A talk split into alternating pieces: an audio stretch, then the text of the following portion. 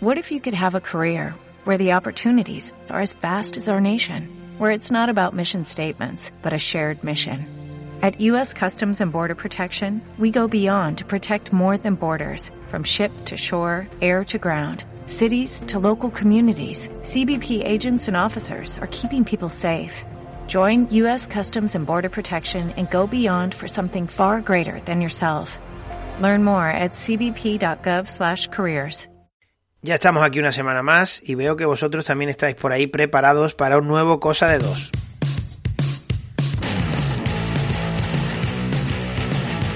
Esta semana, a pesar de la pandemia, nos vamos de viaje.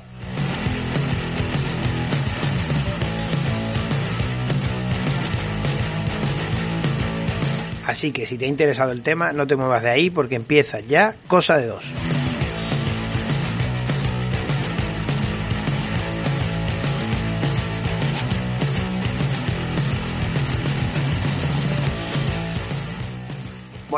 Podéis imaginar y como habéis escuchado la presentación, a nuestra protagonista de hoy, eh, lo de su vocación más que su trabajo se lo han puesto en chino. Porque ella es técnica de sonido de profesión, pero viajera y periodista de viaje de vocación. Kelu Robles, ¿qué tal? Muy buena. Hola, ¿qué tal, Fran? Muchas Eh, gracias. Nada, digo bien que te lo han puesto en chino totalmente por desgracia. ¿no? Sí. Nunca mejor dicho, nos lo han puesto en chino un poco a todos. Un país que yo tengo muchas ganas de visitar, ¿eh? por otro lado. Ah, no, Aunque- Precisamente, ¿no? Nunca habían Ahora- tenido Wuhan tanta publicidad en su vida. Sí, tú sabes que yo en la sección de, de viajes que tengo ahí en la radio, pues eh, como es de lugares, pues cada semana hablo de uno. Y cuando, y cuando empezó la pandemia, a mí me dio mucha curiosidad pensar cómo era Wuhan, porque creo que todos teníamos una idea preconcebida errónea en la cabeza. Eh, nos imaginábamos Wuhan, a ver, digo la mayoría, un poco generalizando, pero, pero hablando con mucha gente me di cuenta de eso, que nos imaginábamos como Wuhan una ciudad eh, más metida en, en el medio rural chino.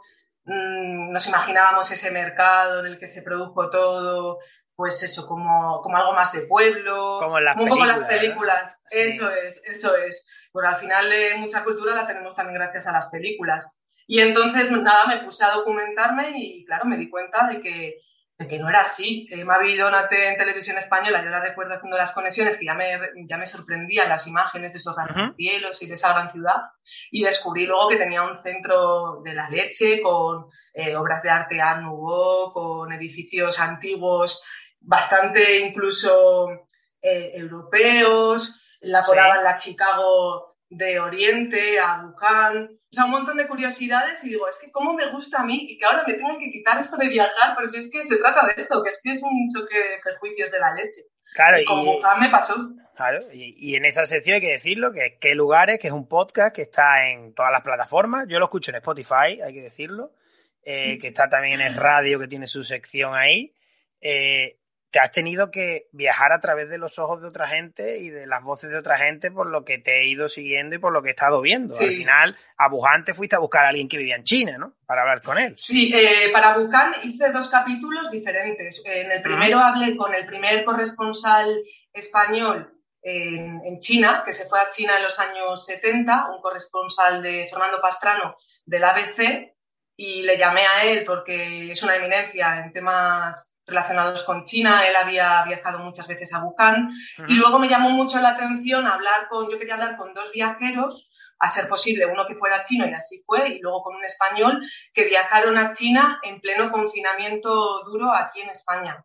Eh, les pregunté, bueno, pues las razones, sus casos Sí. personales y luego también mm, me gustaba que me contaran eh, cuál era el proceso, el paso por paso que tenían que dar de cuarentenas, de PCRs, de cuarentenas y más cuarentenas, porque además tienen que hacer primero una o tenían que hacer una en Shanghai, eh, luego se iban a cada ciudad, otros 15 días, se la pagaban ellos en el hotel.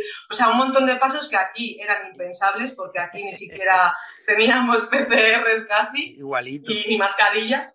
Y, y me pareció interesante que me mandaran también esas fotografías de ellos enfundados en el avión. Madre mía. Bueno, súper interesante. Entonces dediqué esos dos capítulos al final uno siempre encuentra razones para hablar del mundo, porque al final, como dices, no hay viajes, pero el mundo sigue estando ahí y los destinos siguen estando ahí para que lo sigamos explorando a través de las voces de otros o, nosotros directamente, que sería lo ideal, claro. Y qué pena con lo, con lo barato que está todo ahora para viajar, ¿eh?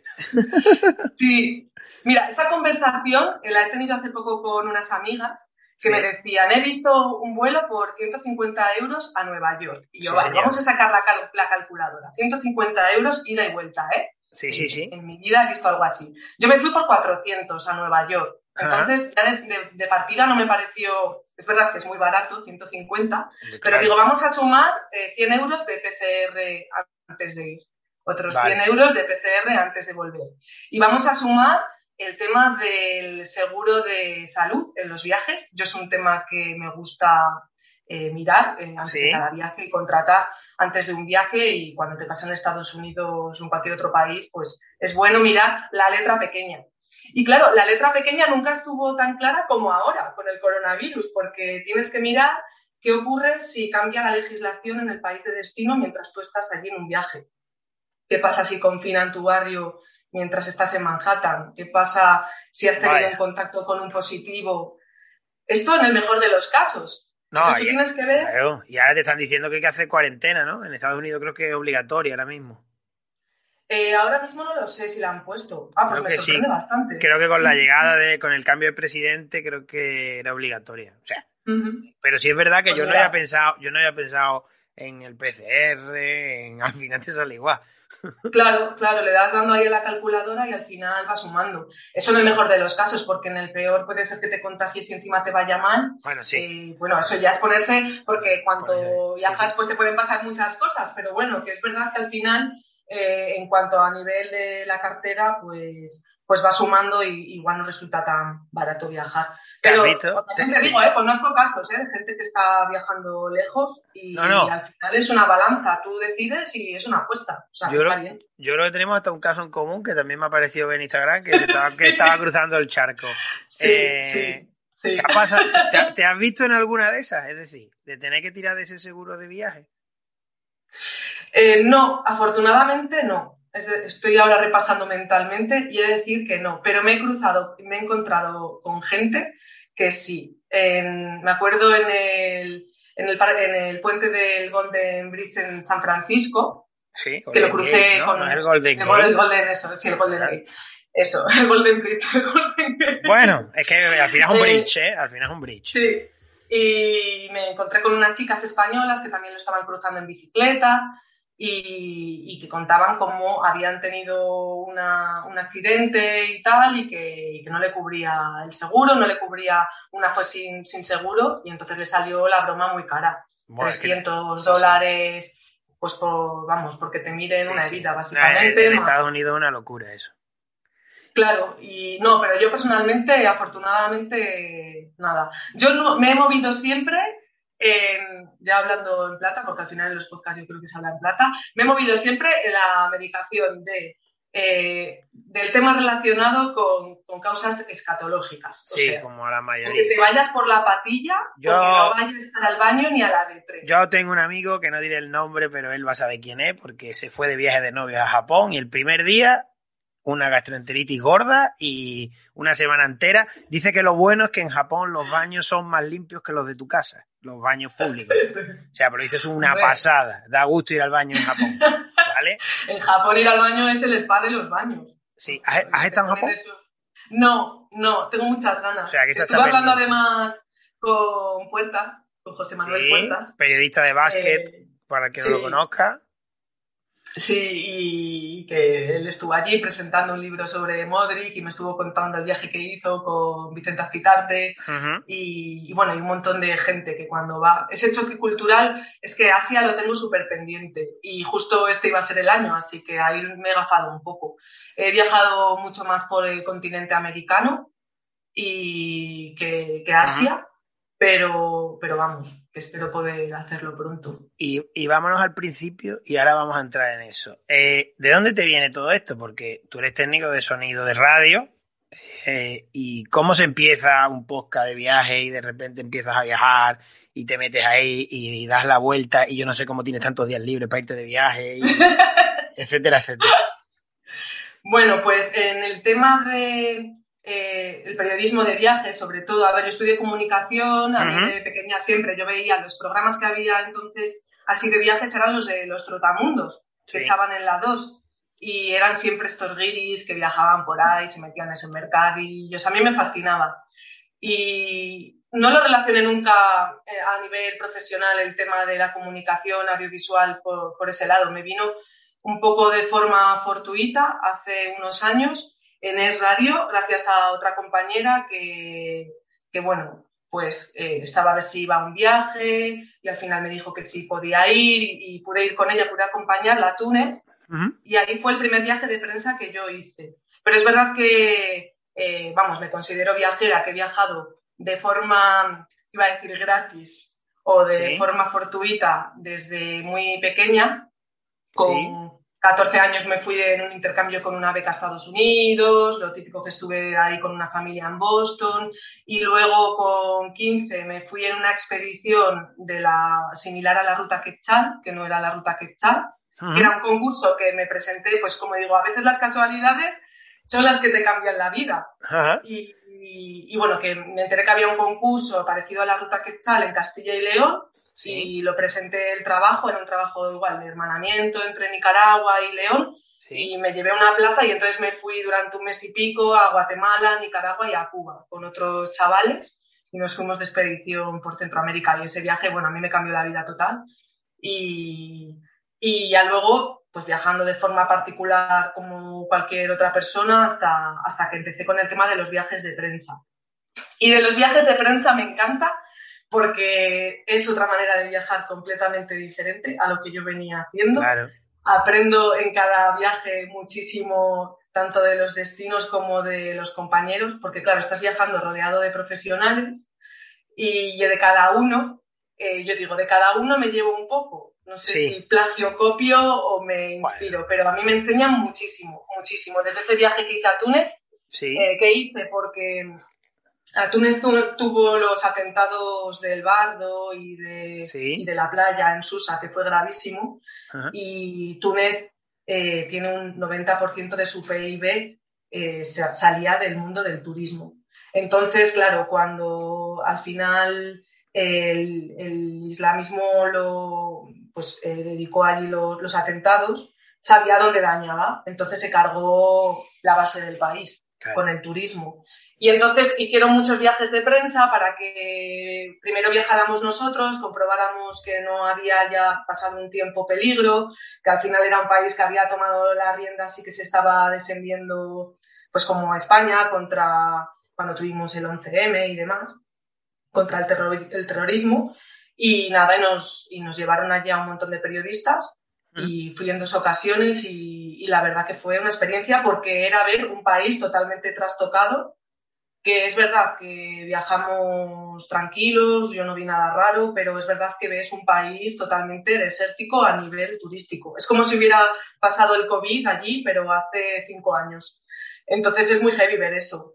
Y nada, ya a raíz de ahí pues ya empecé a publicar, yo ya he ido a, tertulias de radio, a escribir sobre viajes, pues a meterme un poquillo en el tema del periodismo de los viajes y a aprender un montón. Yo creo que lo bueno del periodismo, como está siempre en pleno eh, aprendizaje, pues es una pasada. Yo creo que para la gente de fuera, eh, o sea, para la gente de fuera que decir, fuera del mundo del periodismo, de la comunicación, eh, es quizá uno de los sectores a lo mejor más atractivos, ¿no? Porque parece más divertido, más quizá los deportes y los viajes como a los que nos gusta el deporte, pues es la leche, poder viajar a ver un partido, a ver unas Olimpiadas, y al que le gustan los viajes, pues ir a cualquier sitio. Y por eso quería hablar contigo precisamente, una de las cosas que más me llama la atención es lo de los viajes de prensa. Porque eso, eso cómo se organiza, eso cómo va, porque obviamente ahí hay un gañotazo espectacular. O sea, ahí os pegáis unos, ahí pegáis unos atracos brutales, ¿no? ¿O no?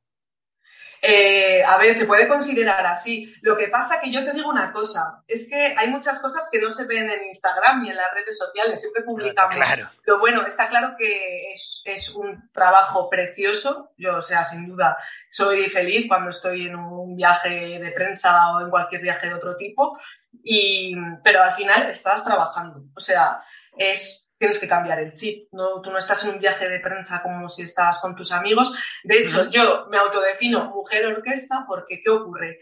El mundo de la comunicación ha cambiado mucho de los periodistas y el periodismo, en este caso de viajes, de hace unos años al que es ahora. Ahora tenemos las redes sociales, tenemos una diversificación en cuanto a la comunicación y tenemos que a veces saber de todo y nada, como digo yo.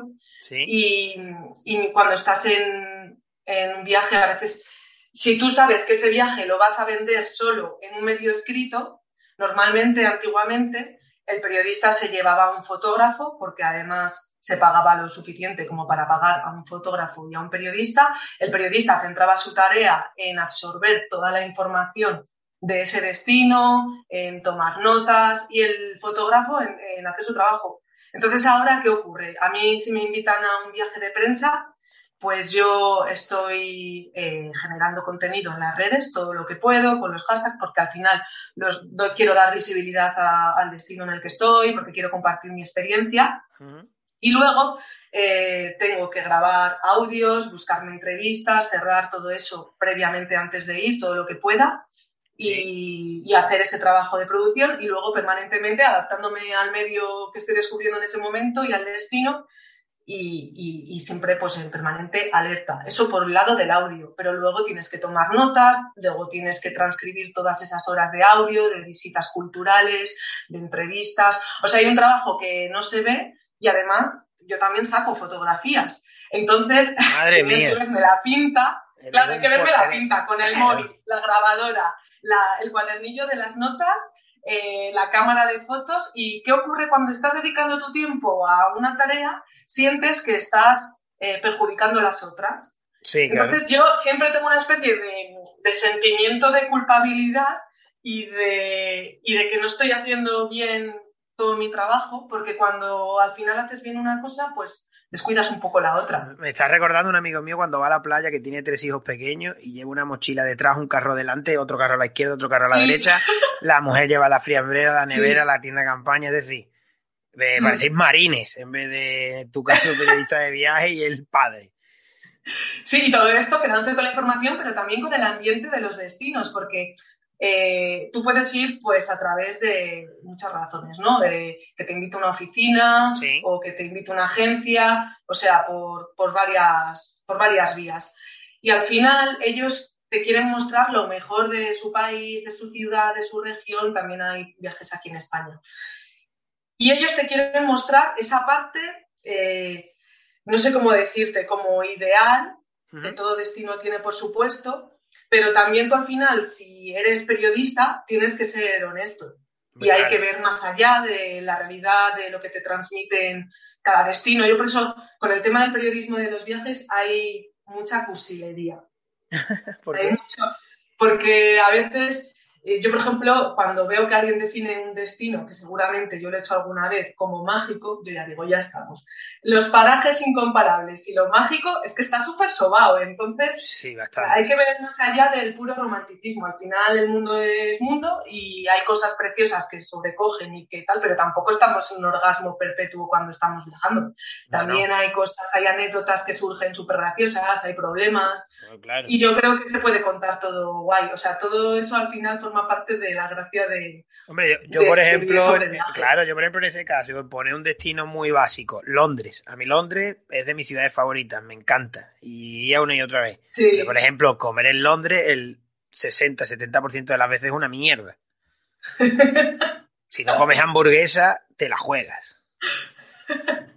te tienes que ir a sitios de te tienes que ir a sitios de gastronomía internacional claro eh, al final Sí, al final, mira, esas ciudades que conoce tanta gente, eh, cuando tú haces un, reportaje, un artículo, buscas, claro, darle una vuelta. Tú puedes hacer un artículo, un reportaje que sea una guía de viaje, irte pues a, a lo mainstream, a los básicos, pero al final son destinos tan buscados en internet y tan manidos que si tú quieres diferenciarte, tienes que ver, pues eso, la ruta del ramen en Londres o cosas ya un poco diferentes que generen un poco de, yo, yo, por ejemplo, Londres, a mí me encantaba, tenía donde dormía relativamente cerca de Piccadilly Circus y todo esto, y a mí me encantaba siempre, cuando iba y venía, pasar por Chinatown. ¿vale? Me hacía muchísima gracia que estuviera en el centro esas tres calles que parecía que estabas en Pekín. Pero yo no me meto a comer en un sitio de Chinatown ni gratis. No. No, no, no. Yo veía ese pato laqueado, ya, ya laqueado, colgado en el escaparate y decía yo, que me van a poner ese pato que ya está pasadete. Mira, eh, yo creo que en los viajes y en la comida tienes que ser como en el sexo, no puedes tener escrúpulos. Madre mía. es que, yo qué sé, em, en el tema de, de, lo de los artículos, ha cambiado mucho, curiosamente, el contenido de muchísimos bloggers y de muchísimos medios Sí. de viajes, porque también se han adaptado con la pandemia. Antes buscábamos mucho en Internet el típico artículo de práctico, de 10 cosas que hacer en Londres, lo que dices. Lo que no te puedes ver 10 puntos que visitar. Y ahora esos, claro, esos artículos han- están quedando en el olvido, son artículos de corte práctico y ahora están tomando más visibilidad los artículos inspiracionales, ¿sabes? Que son pues más de cuadernos de viaje, historias, curiosidades, cosas que te transportan pues por, por el placer de leerlas, no Sí, claro. como un artículo práctico. Sí, Muchos no. bloggers viven de eso, de que se imprime, te imprimes el, el- el artículo de tal blogger y hacen ideas muy buenas. Yo he conocido a bloggers muy buenos, que también a veces con eso hay un poco de, de prejuicios. Algunas personas tienen prejuicios con los bloggers. ¿Por qué? Bueno, porque, mira, el, el tema del mundo de los viajes, Sí. eh, a veces cuando tú juntas en un viaje de prensa a personas que se dedican a cosas diferentes, que yo creo que es lo ideal, cuando tú eres un organizador y vas a organizar un viaje, siempre es ideal que sea de pocas personas y si puede ser que se dediquen a ámbitos diferentes dentro de la comunicación, porque así no se pisan el trabajo. Por ejemplo, eh, si tú mandas a todos fotógrafos, pues al final se van a pisar la misma fotografía, entonces no van a poder venderla de la misma manera y al final es un problema. Entonces es mejor que tú mezcles a un blogger con un periodista de escrita, con pues eso, uno de radio y un fotógrafo. Te juntas Ajá. esos cuatro y te los llevas. Y entonces están muchas veces los periodistas de la antigua escuela y los bloggers. Claro, no tiene nada que ver su manera de trabajar, pero tampoco tiene nada que ver el- lo que venden, entre comillas, ni el mundo al que se dirige. Claro. Y hay bloggers que en su perfil venden destinos, pero se los venden a través igual de la moda, de su físico. Hay bloggers que no son periodistas, hay muchísimos bloggers que no son periodistas, La que mayoría. oye, los hay, los hay buenos, supongo, pero a mí, para mí es una garantía que un blogger sea periodista, por ejemplo, personalmente. Eh, o que se dedique un poco, a ver, que el periodismo al final es un oficio, ¿no? Pero que, que se dedique a ello. Porque al final tú puedes ver sus redes, pero si tú pinchas en su blog y no se sabe expresar o no sabe transmitir un viaje, a mí personalmente me parece que, que, que no tiene la misma valía. Y luego porque hay un criterio, o sea, el criterio me parece un valor fundamental en el periodismo y mm, como a la hora de sacar una fotografía, el criterio de un fotógrafo, de tratar a quien fotografía, de cómo comportarse en un escenario, en un país, a la hora de fotografiar, sin ser Sí. intrusivo. Y a mí me parece eso súper interesante. Y yo he conocido a bloggers que me han enseñado mucho, que son periodistas, que son fotógrafas, que hay, hay de todo. Y a mí esos pues me aportan mogollón su contenido, más que los que igual son guapísimos y Claro, ahí Igual, a- voy, igual es porque claro. no es mi público, ¿eh? pero hay gente que, ostras, tú ves ahí una tía que está buenísima o un tío que está buenísimo Claro. en la playa de Cuba, Claro. igual te entran ganas de ir a Cuba. Vas a. Cuba nadando.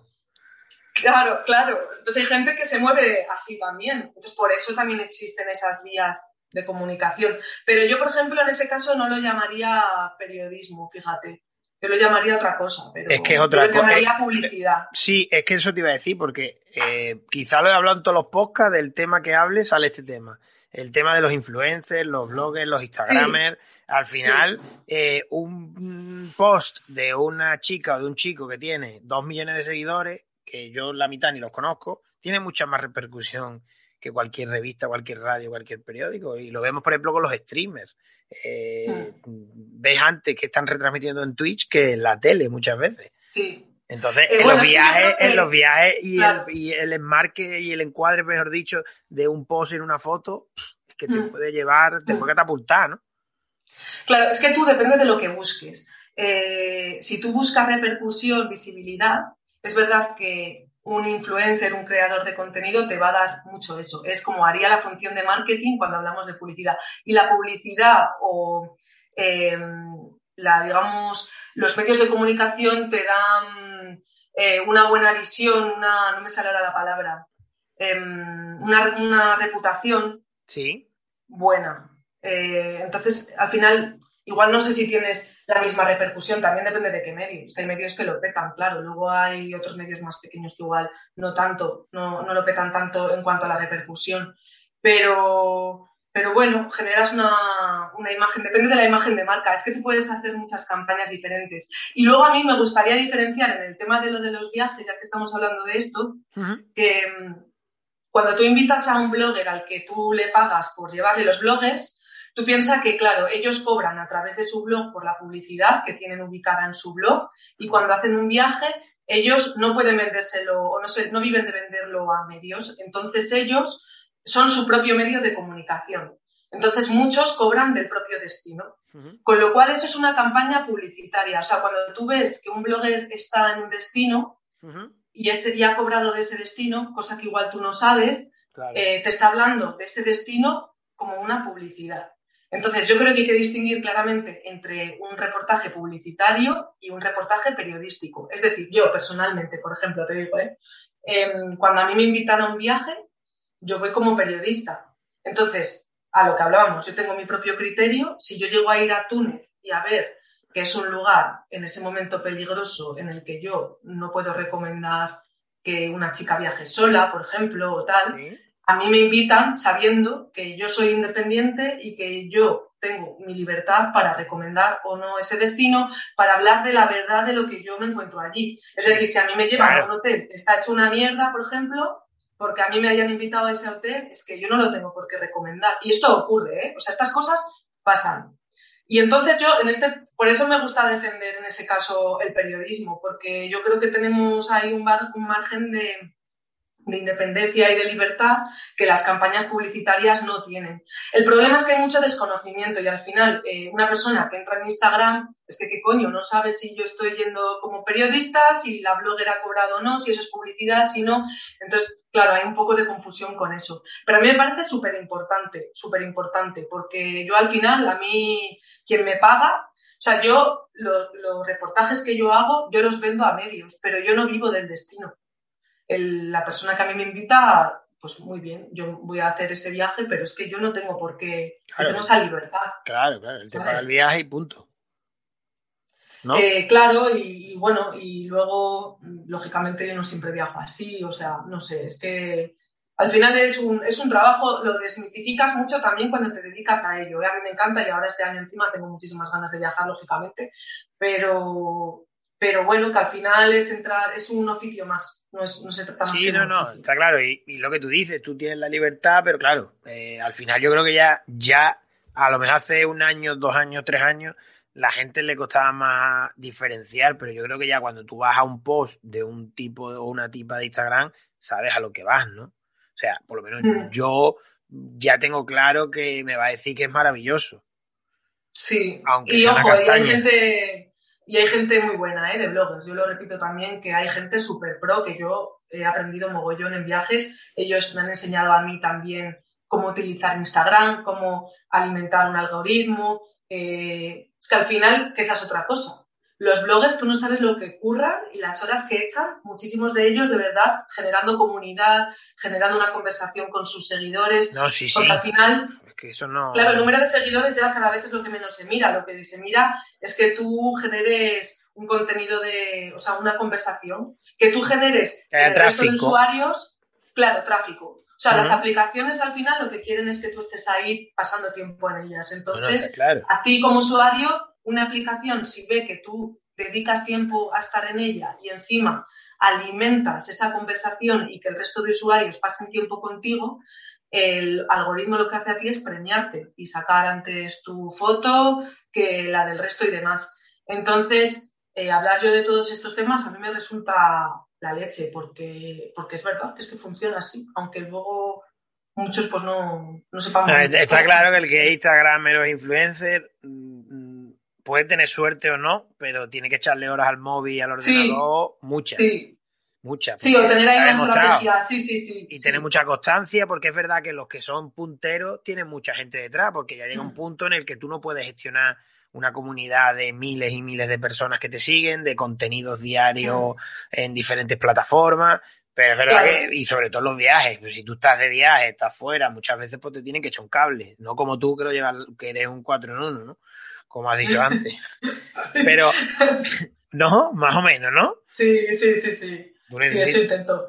Pero sí, a mí lo que me da rabia de lo del tema de las redes es que hay muchas marcas que todavía no saben eh, cómo moverse a la hora de contratar a generadores de contenido y tal. Entonces es que les engañan, porque si yo cojo ahora y compro 20.000 seguidores y engaño una marca, digamos, o, ¿sabes? O la marca se piensa que y realmente no sabe cómo identificar a usuarios que compran y que están haciendo trampas, digamos, pues todavía hay dinero de, la tarta que forma este mundillo audiovisual que se pierde, se pierde, las marcas pierden dinero ahí, bueno. Bueno. Y es una pena, porque claro. Y como no puedes viajar, eh, te he visto en algunos artículos por ahí y uno de los últimos que te, que te he ojeado y que, que me parece súper curioso es el de 101 lugares en Madrid. Ah, que es reciente. Eso es una entrevista. Una entrevista, o sea, pero que hablas, hablas, quiero decir, no puedo salir, pues me pateo donde vivo. Y, me, y, enseño, y he visto cosas que yo no sabía ni que estaban en Madrid, yo que viví allí 10 eh, años. Eh, sí. Mm, ¿Crees que también es una manera que, de, que, esto está sirviendo para poner en valor cosas que no estaban y que lo teníamos en la puerta de la casa? Sí, seguro, seguro, seguro. Además, esto se lo he escuchado hablar a muchísima gente. En verano hice la sección ¿En qué lugares? Lo hice también en la radio de lunes a jueves, en el programa de, Luis Herrero. Y la, condición era hacer solo destinos de España. Y al principio parecía un medio reto. Yo, voy a ser capaz de estar hablando casi media hora diaria de destinos españoles con un contenido enriquecido que merezca la pena, que sea dinámico y tal. Y bueno, de sobra, por supuesto que sí.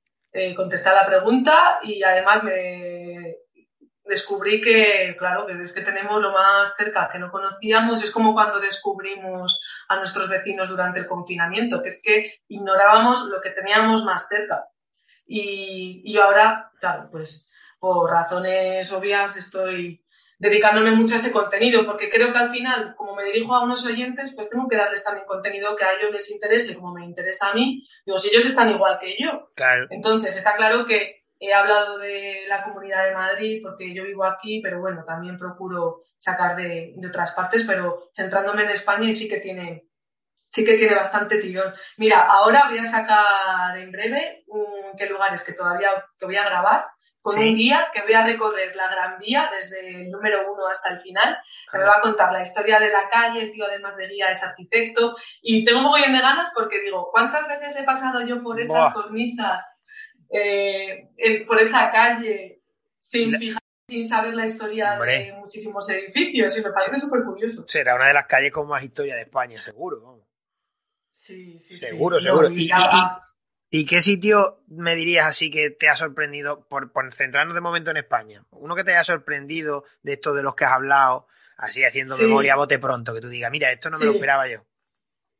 Bueno, a mí hay un pueblo en Salamanca que se llama Mogarraz, que me sorprendió muchísimo por cómo es el pueblo de Bonito. Esto está ubicado en la Sierra de Francia, además se llama así porque bueno, llegaron franceses allá en el siglo XI y repoblaron la zona. Llegas a un pueblo, te imagínate, un pueblo de Salamanca, en una sierra verde frondosa, y en cuanto entras al pueblo, está lleno de retratos en pintura enormes, por, colocados en las fachadas. Retratos como de gente seria, de gente del pueblo, que así describiéndolo, e incluso en fotografías, hay que, a quien le resulta un poco tétrico. Pero bueno, cuando estás allí, la verdad es que el pueblo es tan bonito porque tiene arquitectura serrana, tradicional, es de estos pueblos que dices, pitimini, o sea, es que está cuidado. Y entonces, esto lo que encierran eh, los, los retratos, que hay casi 400 en total, ¿Y cuántos viven? ¿Cuánta gente vive Es que cuando tú vas andando, claro, claro, son poquitos, es un pueblo pequeñito. Cuando tú vas andando por el pueblo, empiezas a encontrar algo raro, dices, ¿qué pasa aquí? Igual está una señora tendiendo la ropa a la ventana y ves que es la señora del cuadro. Entonces dices, coño, pues es que los cuadros son de gente del pueblo. Y entonces es una historia, es de un vecino del pueblo, eh, hace unos años quiso hacer un homenaje a los vecinos que habían resistido el éxodo rural en los 60. En los 60 en España se empezó a hacer el DNI obligatorio, ¿no? Sí. Y claro, la gente de los pueblos no tenía cámara de fotos. Entonces había un vecino de Mogarraz que había ido a hacerse piloto por lo militar a Canarias y de Canarias se trajo una cámara de fotos. Y entonces, para no tener que hacer ir a cada vecino por esas carreteras y caminos de entonces, de los años 50 y 60, hasta la capital a hacerse la foto, para hacerse el DNI, este vecino dijo, mira, yo con esta cámara voy a hacer aquí un estudio fotográfico y voy a retratar a todos los vecinos. Buah, qué Ocurrió que hace como en los años, no me acuerdo exactamente, en el 2000 y poco, pues este vecino descubrió que en una caja de puros guardaba todos los, negativos, las fotografías de los vecinos del pueblo, algunos ya habían fallecido. Bueno, en fin, descubrió pues, pues las fotos que tenía guardadas de las copias de todas las fotos de los vecinos que había hecho. Y hablando con este, este pintor, vecino también de Mogarraz, eh, Florencio, Florencio Maillo, se llama, sí, em, dijo, oye, pues qué tal si les hago un homenaje y reproduzco las fotos en grandes cuadros y lo hacemos una exposición en el pueblo. Bueno, que hicieron la exposición, cada vecino puso su retrato en su casa, la típica familia, además fotos que luego la gente fue añadiendo, entonces se ven fotos que son más de los 60, reproducidas en grandes cuadros, eh, cuadros con, pues, con modas de los 80, porque luego la gente fue añadiendo más fotos. Y lo que iba a ser una exposición de seis meses se ha quedado años y años, es un reclamo turístico de la leche, y los vecinos es que están súper orgullosos porque, claro, la atracción que es ir allí, ver a una persona y sacarle una foto a la persona con su cuadro, junto a su cuadro en su casa, que encima son casas guapísimas, bueno, pues es o sea, a mí me pareció una historia súper entrañable y me pareció un destino súper sorprendente. Hombre, eh, de, ahí saca, de ahí saca una peli con un toque gore, le mete a de la Iglesia una peli rápido, ¿eh? pues sí, después de rodar en Pedraza 30 monedas. 30 monedas, claro. Es que me ha recordado a eso. sí, sí, sí, un poco ahí como la comunidad, ese ambiente de... no, pues encima la gente majísima, o sea, es que a mí me flipó la historia, el Curioso, ¿no? Es una cosa muy, muy curiosa. Y, aprovechando ese momento gore, estrambótico, raro, uno de los reportajes tuyos que más gracia me ha hecho, que ya tiene tiempo, es el turismo de cementerios. Ah, bueno a mí eso me pareció, no te voy a decir la palabra fascinante porque creo que no, pero, pero eh, que, que, de hecho lo hablé con un conocido y me decía, ah, yo sí, yo voy a cementerio y digo, no me lo puedo creer. El necroturismo, si tiene ahí su nombre, el necroturismo. Pero ¿por qué? Por la calidad, pero, pero ¿por qué? Porque son hay lápidas y panteones muy bonitos, porque hay gente famosa enterrada, yo supongo que será un poco todo eso, ¿no? Sí, porque juntas muchas cosas. Mira, yo en Madrid vivo en La Lipa y el barrio de La Lipa está al lado del cementerio de la Almudena. Bueno, pues yo pensando en temas para reportajes, yo quería hacer algún reportaje así chulo y yo ya había visitado un poco el cementerio porque a mí no me da nada de... Hay gente que le da pues eso mucho apuro. Yo pues fui, y estuve investigando que nadie, o sea, es un cementerio súper grande, investigando de hecho es el cementerio de la Almudena, es el más grande de Europa Occidental, eh, o sea, es enorme, enorme. Ahí pasan coches, pasan autobuses por medio porque es súper grande. Y entonces descubrí que había muchos personajes ilustres enterrados y nadie sabía ubicarlos y tú ibas, preguntabas dónde estaba, por ejemplo, yo fui buscando a Lola Flores, ¿no? Que sé que está con Antonio Flores y que tienen una escultura, que al lado hay un torero, que es el Gillo, que también fue muy famoso en su época, que murió muy joven. Vale, pues había un montón de tumbas que yo iba buscando, que a mí me llamaban la atención, que yo quería ver y tal y nadie sabía dónde estaban. Y yo, pero si esto es un laberinto, los trabajadores me ayudaban.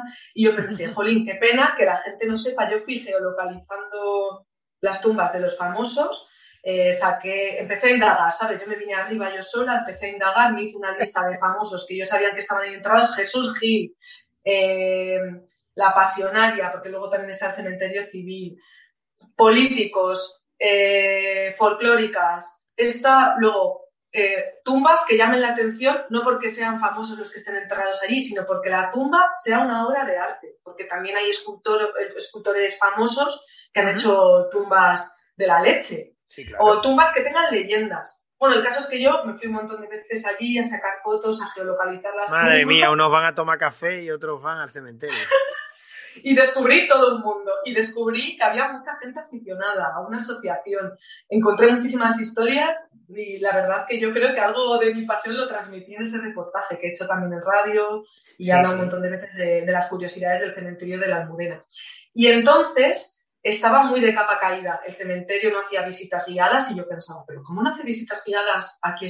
Y justo fue el último año, porque, eh, a ver, no creo yo que fuera yo la incitadora de todo eso, pero es verdad que descubrí que había mucho interés por parte de mucha gente de reflotar el cementerio con todo el respeto del mundo como algo también turístico y cultural. Uh-huh. Y fue el último año, llevaba un montón de años súper abandonado en ese aspecto y se consiguió revivir, nunca mejor dicho, Madre la mía. parte Sí, no, turística no. del cementerio de la Almudena. Y ahora se hacen visitas que lo petan. O sea, si tú ahora quieres Sí. verlo guiado, eh, tienes que esperarte porque hay. hay- Pero ahí habrá mogollón de. No sé cómo decirlo. Habrá mucho prejuicio, habrá mucha mucha opinión contrapuesta, ¿no? Porque es como guisitas viadas a donde hay gente muerta.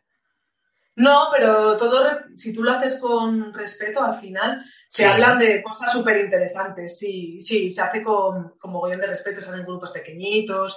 Y al final es que la historia del cementerio es la historia. O sea, al final la vida y la muerte forman parte de lo mismo. Y el cementerio cuenta una parte muy interesante de la historia de Madrid, de Carlos III, de cómo se Ujú. pasó de, además, gracias precisamente, o por culpa precisamente de una epidemia, como fue la del cólera, ¿sí? se tuvo que construir el cementerio de Vaya. la Almudena.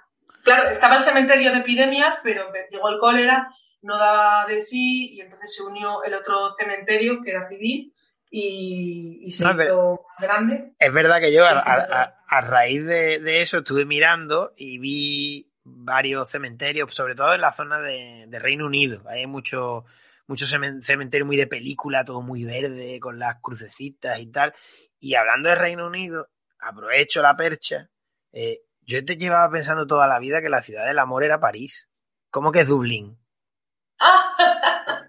Sí, ¿Por Bueno, qué? me sorprendió también. Pero a ver, ¿no es. París? Bueno, París es la ciudad de la luz, pero también es la ciudad del amor, ¿no? Y ahora de repente bueno, es llegas tú y nos destrozas. no, bueno, estas cosas de apodar los destinos, ya sabes que también es que nos gusta. Dublín Nos gusta mágica, Dublín mágica. No, no, mágica no.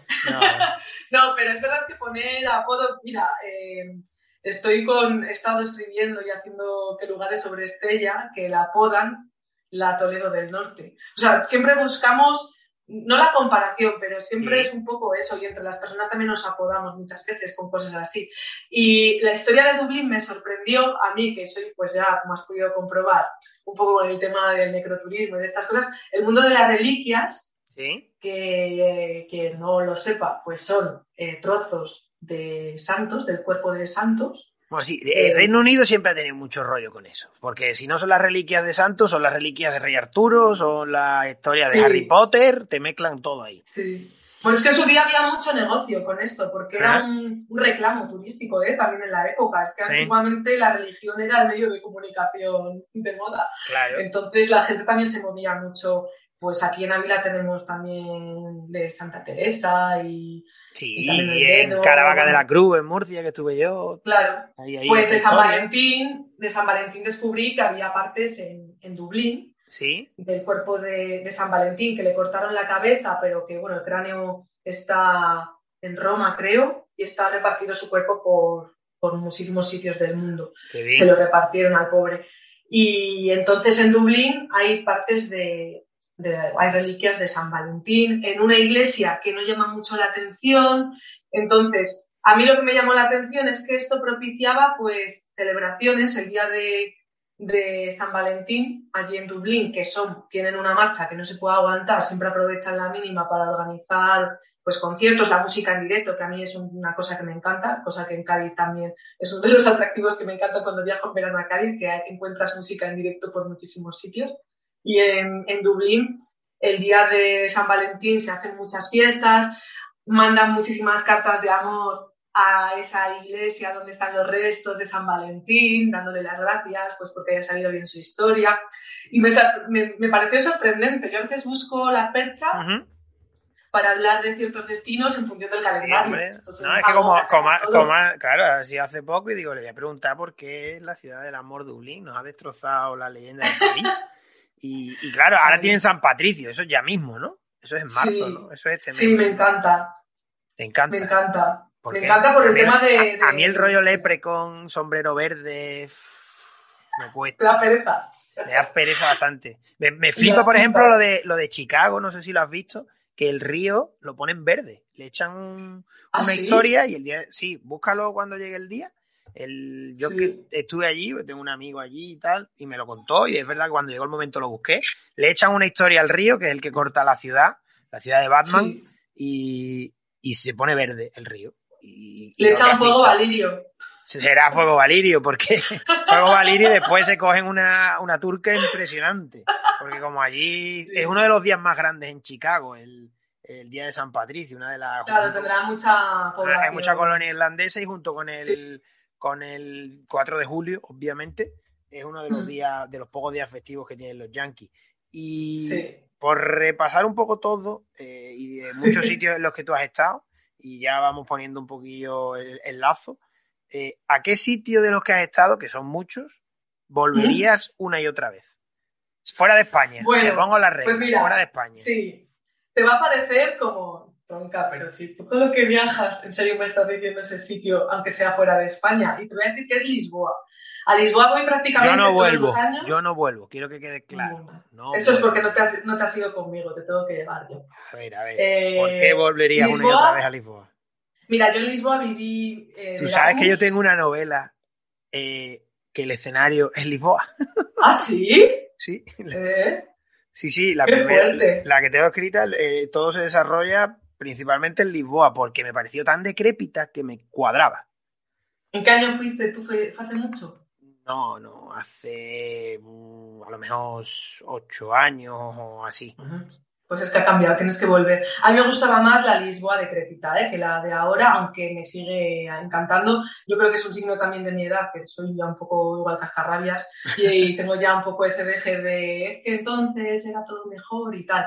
Pero bueno, es diferente. Se ha gentrificado un poco porque con la crisis en Portugal decidieron liberalizar mucho el sector del turismo, el sector hotelero y bueno, dieron muchas facilidades a que entrara inversión extranjera. Entonces a Lisboa llegaron muchos garitos que luego tú investigas si no son portugueses, son pues eso, alemanes, franceses, eh, garitos de gastronomía, cookies, como digo yo. Aquí tienen el síndrome de Ikea. O sea, son sitios decorados muy monos, muy guay, muy rollo malasaña, así cookie, pero claro, en eso al final ha ido embargada una parte de la esencia de Lisboa que a mí me gustaba y era un poco esa decrepitud también y esa autenticidad. Pero bueno, no han perdido lo suyo. ¿eh? Ya te digo que a mí, por ejemplo, las fiestas de Lisboa, te digo que te las apuntes, Santo Antonio, el, 12 o el 13 de junio es. Eh, pues, claro, me confundo porque como es la noche de Santo Antonio y, y se forma un fiestón que es como unir muchas fiestas de pueblo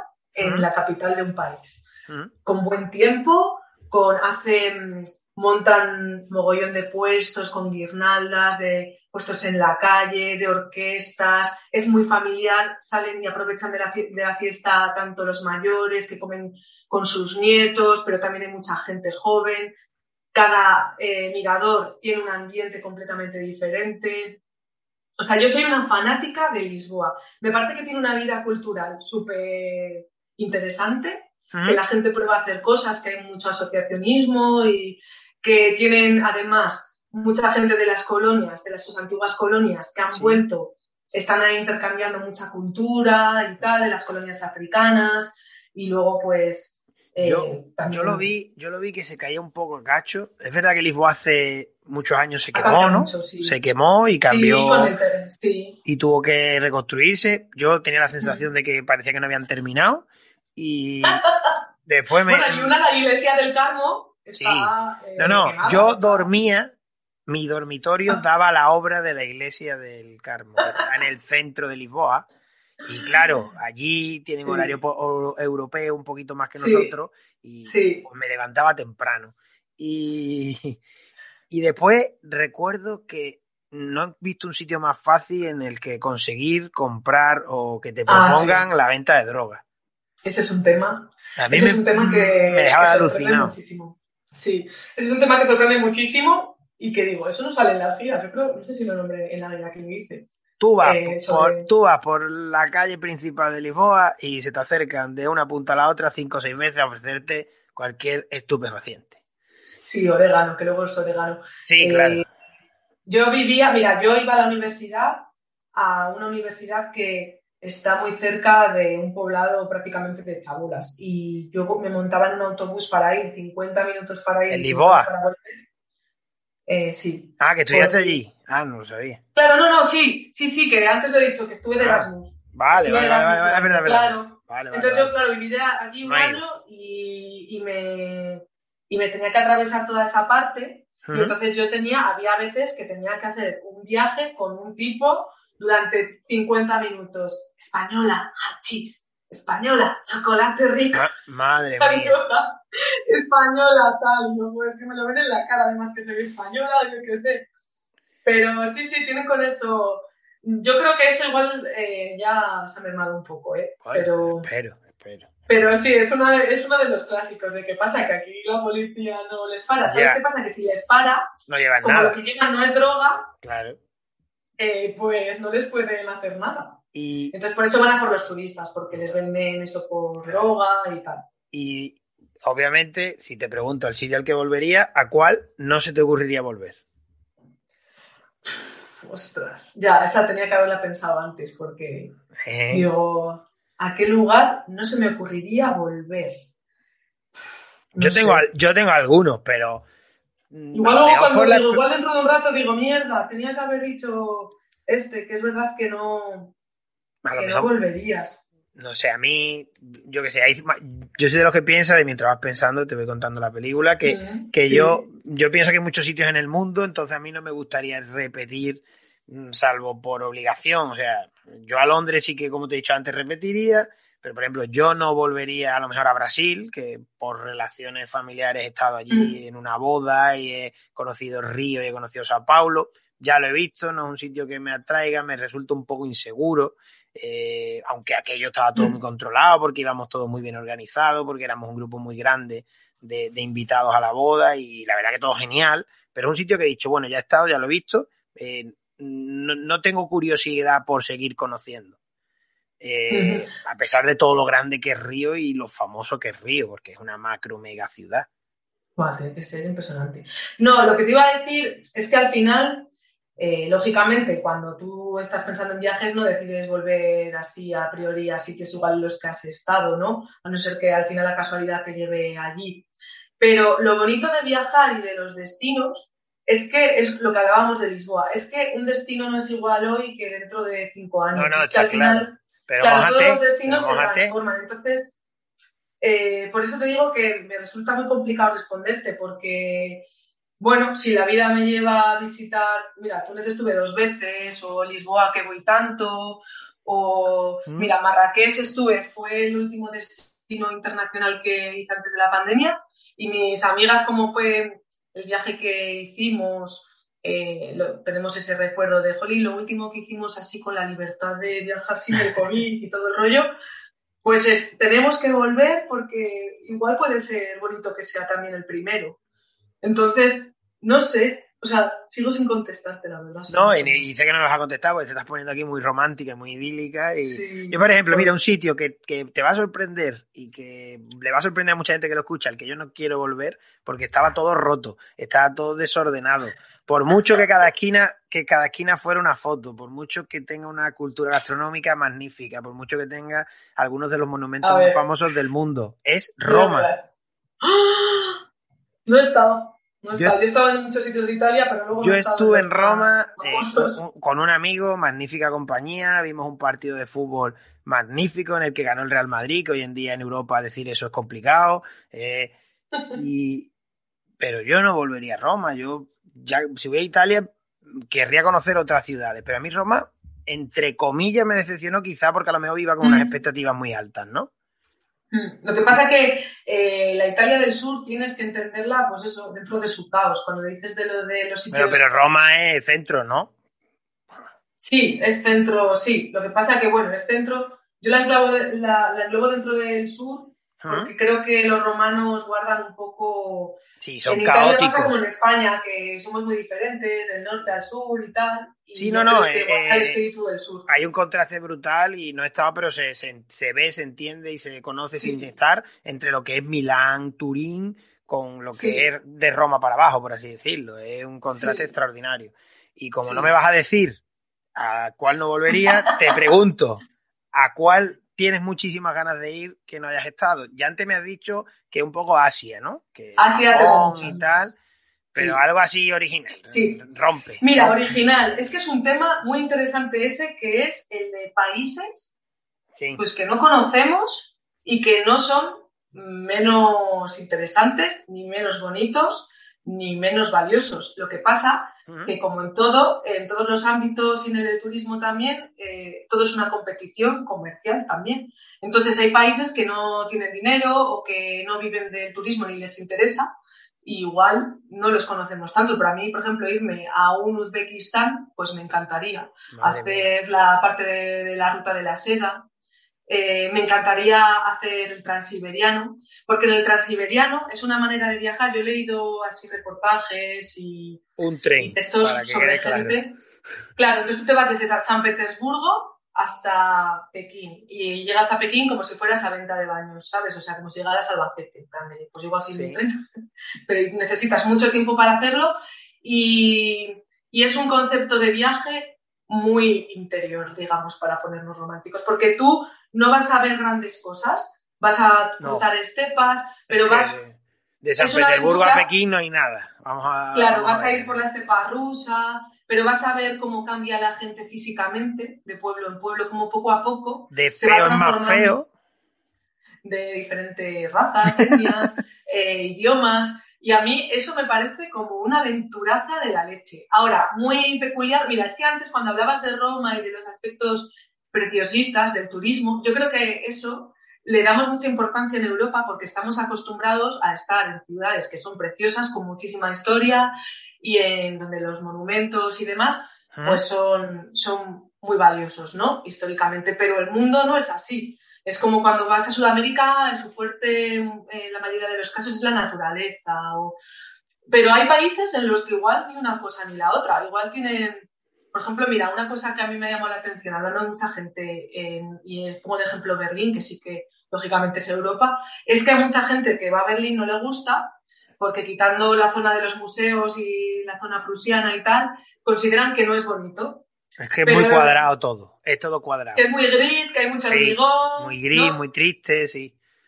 Claro, entonces yo digo, bueno, es que claro, eh, viajar, tú tienes que transformar también tu mirada, porque al final eh, lo que tú potencias viajando es tu curiosidad y tu capacidad de sorpresa. Entonces, no tienes por qué ir buscando la obsesión estética de la preciosidad. A mí, por ejemplo, Berlín me flipó, que me parece un libro abierto de un resumen del siglo XX, alucinante, sí. Eh, en una ciudad en la que se ve claramente las huellas, las huellas de la historia reciente, como en ninguna otra de Europa así y, a mí eso me impactó muchísimo. Ahora, ¿es bonita? ¿Es fea? Yo qué sé. a ver, yo hice, yo hice, por ejemplo, el mítico free tour por el centro de Berlín y estuvo genial porque al final te cuentan todo lo que de verdad pasaba y al final es una ciudad que probablemente en términos de historia sea la más importante de Europa en el siglo XX, porque por ahí pasó el devenir de muchos países eh, y de cómo están ahora. Y es verdad lo que te digo, tú ibas por el centro, yo tenía el hotel cerca del mítico,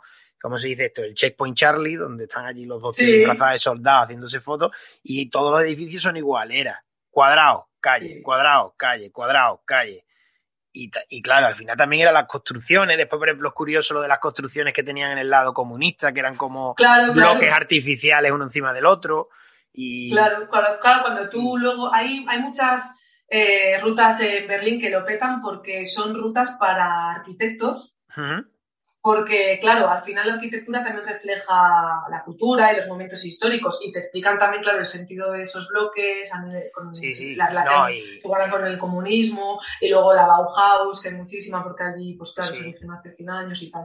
Y, no, hombre, una ciudad elegante, una ciudad eh, muy respetuosa, la gente es muy respetuosa, se nota que, no, voy a decir que, que tienen como que le deben algo al mundo, pero pero tienen esa sensación de que siempre tienen que quedar bien, porque ya han quedado muy mal, ¿no? Yo creo que puede ser, tienen un sentido de lo común muy valioso. Sí, no, y, que, lo llevan muy bien, ¿eh? Y que, lo llevan, y que lo llevan muy bien, que, su pasado te lo enseñan para decir, oye, esto no hay que repetirlo. Y te lo ponen en, la, en la cara. Sí, han sido, ahora pensar, hemos sido capaces de lo peor, ahora demostremos que también somos capaces de lo mejor. Y, por donde vas te encuentras la barbarie que hubo, pero te la enseña y te dice, mira la que liamos, pero se acabó. Esto no se repite. Sí, sí, sí, sí. En fin, y para ir terminando, eh, si tuvieras que recomendar algún sitio de los que has estado que dice, no te lo puedes perder, eh, aparte de Lisboa, que ya nos has vendido como delegada de turismo de la ciudad. Eh, Total. ¿Qué, dirías tú algo así que tú dirías, no te lo pierdas, tienes que ir?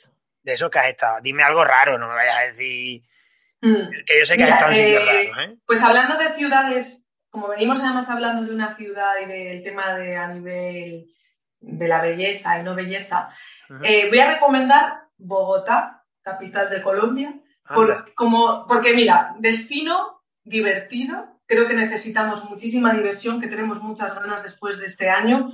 Eh, creo que a cualquiera que nos dijeran que pudiésemos bailar, desmelenarnos, eh, convivir con gente súper divertida, lo que es apreciar pues, lo bonito de la vida y en un lugar que sabe pasárselo bien, que hay muchísima diversión y, y a mí me parece Bogotá y, la destaco, me gusta destacarla porque de Colombia se destacan más otras ciudades, Cali, Medellín, eh, Cartagena, que igual dicen son las niñas bonitas. Y la gente de Bogotá, pues iban allí porque el vuelo les llevaba allí y luego rápidamente se iban a los otros sitios y se está descubriendo que en Bogotá lo que tienes que es una ciudad muy divertida.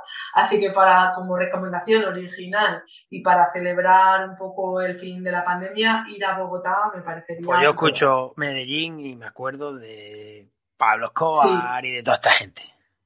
Sí, a ellos eso les joroba mucho, ¿eh? Que la imagen claro, porque la, percepción que hay fuera de allí es que es peligroso, ¿no? Que, no es un sitio seguro. Y porque se frivoliza, ¿eh? Con la imagen de Escobar y eso a ellos no les gusta porque imagínate si cuando aquí nosotros hablamos de terrorismo, pues claro, somos muy sensibles con el tema, ellos también lo tienen muy reciente. Eh, Colombia ha cambiado muchísimo desde la firma del Tratado de Paz del 2016 con las FARC y es un país mucho más seguro. Yo creo que hay que tener el chip de seguridad de país seguro a nivel que cualquier otro país de Sudamérica, porque creo que también en España tenemos mucha suerte, que es un país muy, muy, muy seguro. Madrid, para ser una capital, por ejemplo, de país, es de las más seguras del mundo. Y simplemente hay que adaptarse un poco con no hacer barbaridades, siempre hay que informarse mucho siempre antes de viajar, con qué cosas se recomiendan hacer y qué no y siendo un poco prudente, vamos. Eh, a mí me encantaría recorrer en coche con mis amigas toda Colombia y, por eso sí que me encantaría volver a Bogotá. Pues pensaremos en Colombia, en Shakira, en vez de en Pablo Escobar.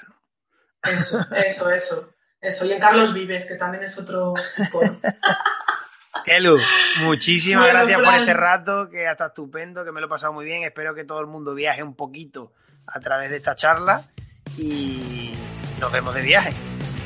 Eso, a ver si pronto, Fran. Muchísimas gracias. Un besazo. Un abrazo.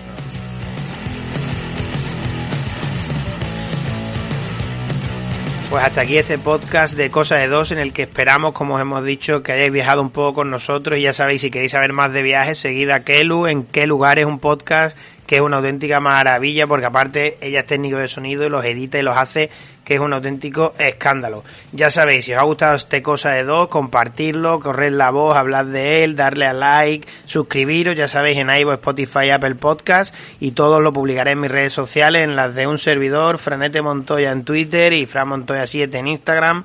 Así que ya sabéis, muchas gracias por estar ahí y nos escuchamos la semana que viene en Cosa de Dos.